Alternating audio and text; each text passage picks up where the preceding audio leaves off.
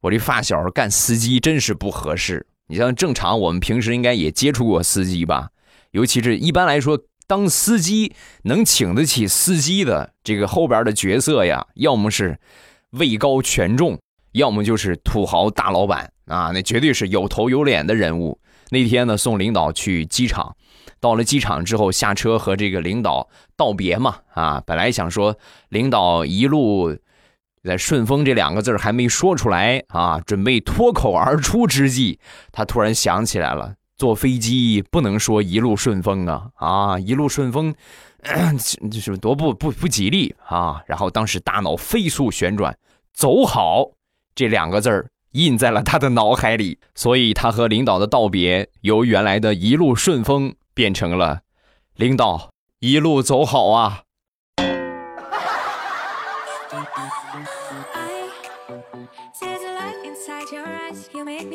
说完还擦了擦眼泪，领导我真舍不得你呀！哈哈。